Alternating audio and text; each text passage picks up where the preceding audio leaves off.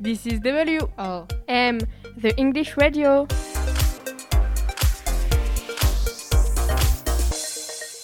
Good evening. Welcome to the radio program Who is it? Today our program is about sports. So are you ready to start? Yes, I am Patrick. I am from Manchester and I am 47 years old. Yes, I am Mathieu. I am from London and I am 45. Okay. So, which country won the most World Cup? I know. Brazil won the most World Cups. Yes, you're right. How many times did Argentina win the World Cup? I don't know.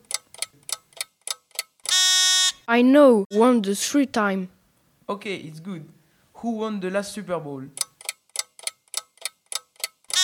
I know it's Kansas City. Yes, that's it. Who is the best player of the history of Chicago Bulls? I don't remember. I know. The best player of the Chicago Bulls was Michael Jordan.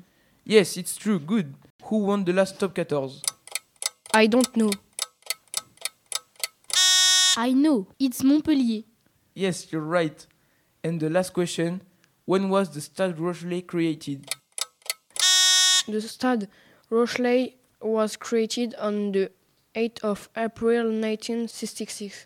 Yes, let's check the score. And the winner is Oh, it's incredible. It's a draw. Well done. The program is finished. Goodbye and see you soon in Who is it?